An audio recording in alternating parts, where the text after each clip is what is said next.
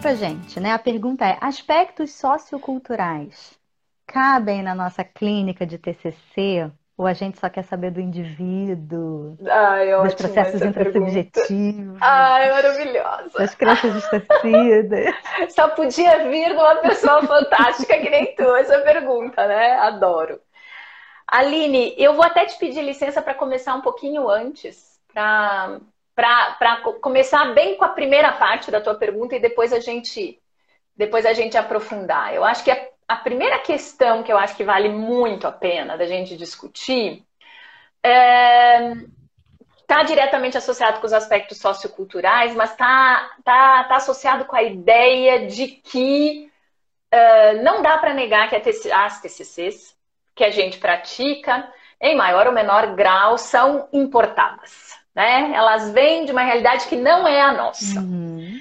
Então, eu acho que a primeira questão, na verdade, que é anterior a todas essas, é o fato de que, na verdade, eu acho que no geral, a maior parte das, das intervenções e a psicologia clínica, né, de uma forma geral, ela é importada. Ou ela é importada de modelos europeus, ou ela é importada de modelos americanos, em geral, né? Uh, mesmo que a gente tenha aí algumas exceções, mas na grande maioria nós estamos falando de intervenções que são importadas e que então elas refletem um modo de pensar, uma cultura, uma sociedade que não é a nossa. Então, para começo de conversa, eu acho que isso não a gente não pode perder isso de vista. Uhum. Então, eu quero antes de falar com os terapeutas, falar com os pesquisadores. Se tu me dá licença, né? É para isso. É, é que é para a gente pensar um pouco assim, ó Será que a gente não precisa investir mais em adaptações socioculturais?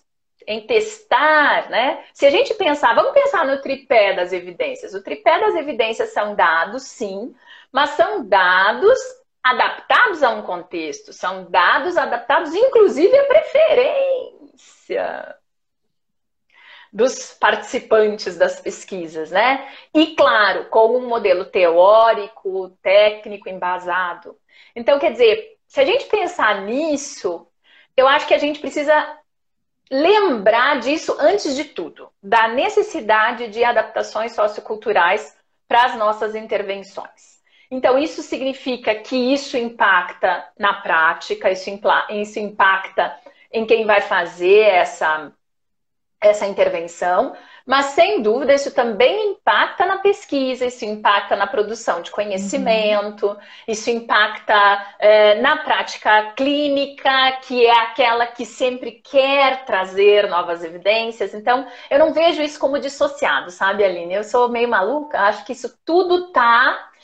Não tem claro. como, né? Tá claro. tudo junto.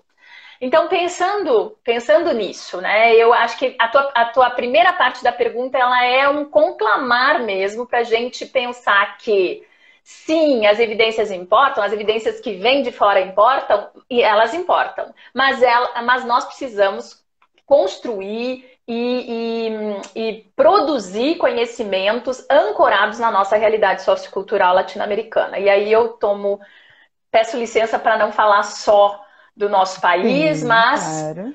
do quanto nós somos colonizados, né? Do quanto uhum. nós somos colonizados em vários aspectos e nos aspectos científicos isso não é tão diferente assim. Então, acho que a primeira questão é essa.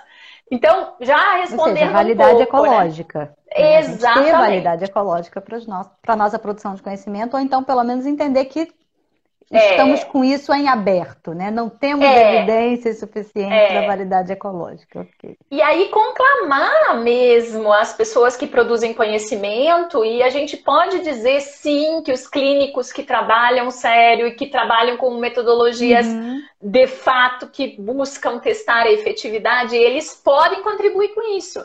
Por mais que isso esteja na base da pirâmide das evidências, está na base da pirâmide das evidências. Mas Ou seja, não, não se tem quase nada. Exatamente. É? Faz não, bora não arrancar né? a base da pirâmide, uhum. né?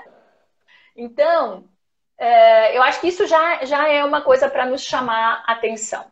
Uh, isso não quer dizer, no entanto, cuidado, né? Porque essa minha fala, ela muitas vezes ela, as pessoas, a gente é muito dicotômico, né, Aline? É uma coisa impressionante como o pensamento dicotômico nos pega com frequência, né?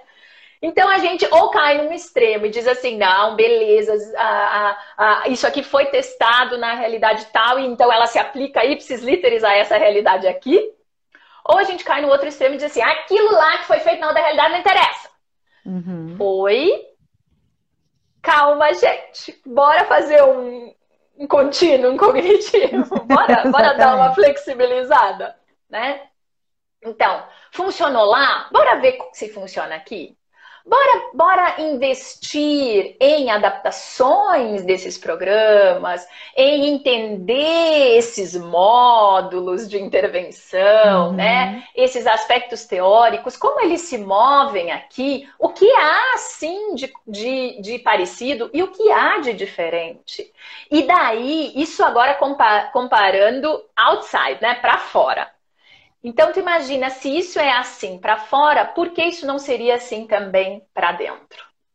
E aí acho que a gente pode começar a pensar também nas, na necessidade da nossa, da nossa de, de estarmos atentos, de estarmos é, prestando atenção mesmo aos aspectos socioculturais também dos diferentes grupos que compõem a nossa sociedade, essa na qual nós estamos uhum. mergulhados né? Então, isso vale para fora e isso vale para dentro.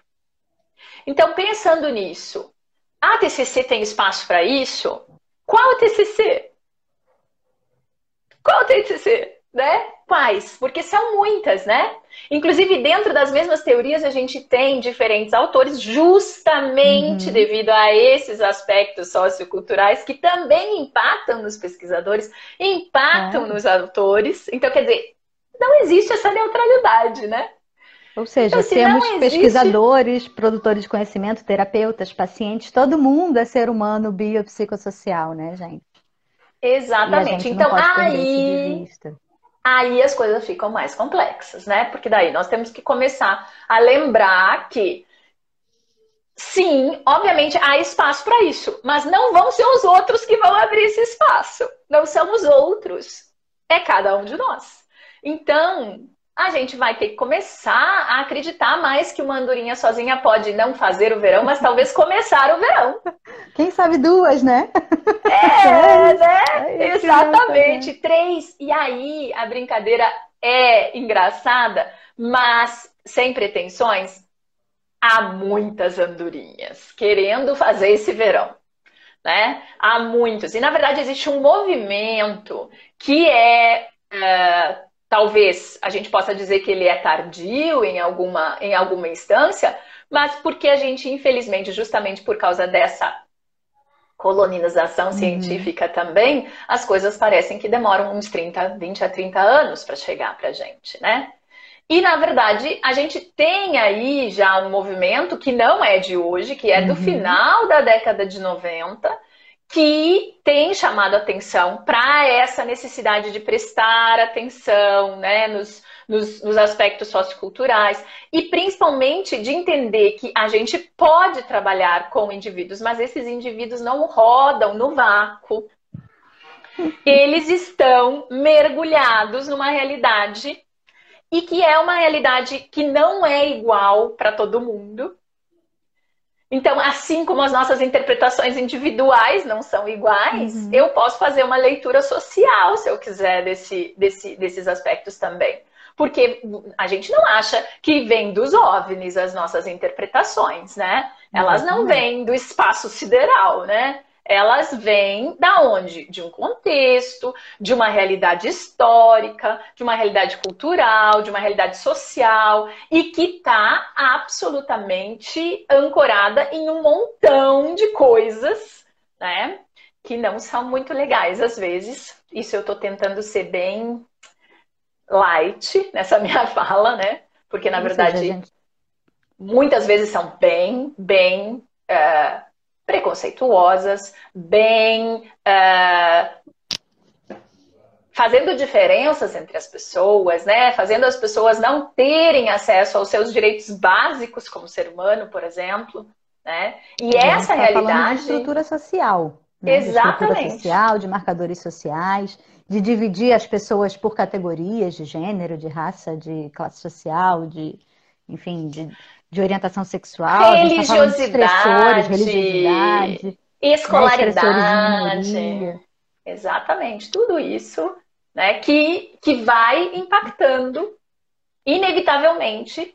Né? E, e, então, esse é um ponto que eu acho que é bem interessante, porque daí é, é muito legal, porque muitas vezes a gente pensa assim, não, então não há espaço para isso, por exemplo, no modelo linear, né? Se a gente pensar aí numa perspectiva beckeniana, já que é, um, é uma das teorias que eu mais estudo, apesar de não ser a única, né?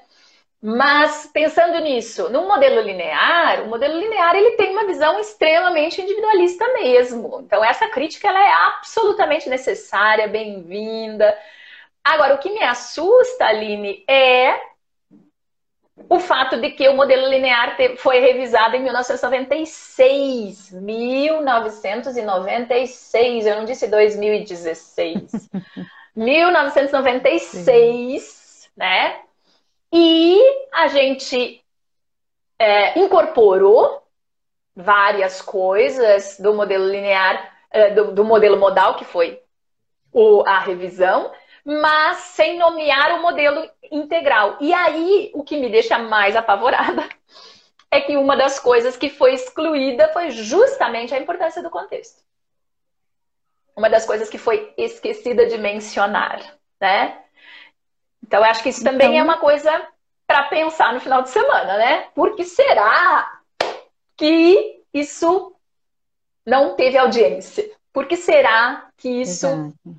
não recebeu a devida atenção?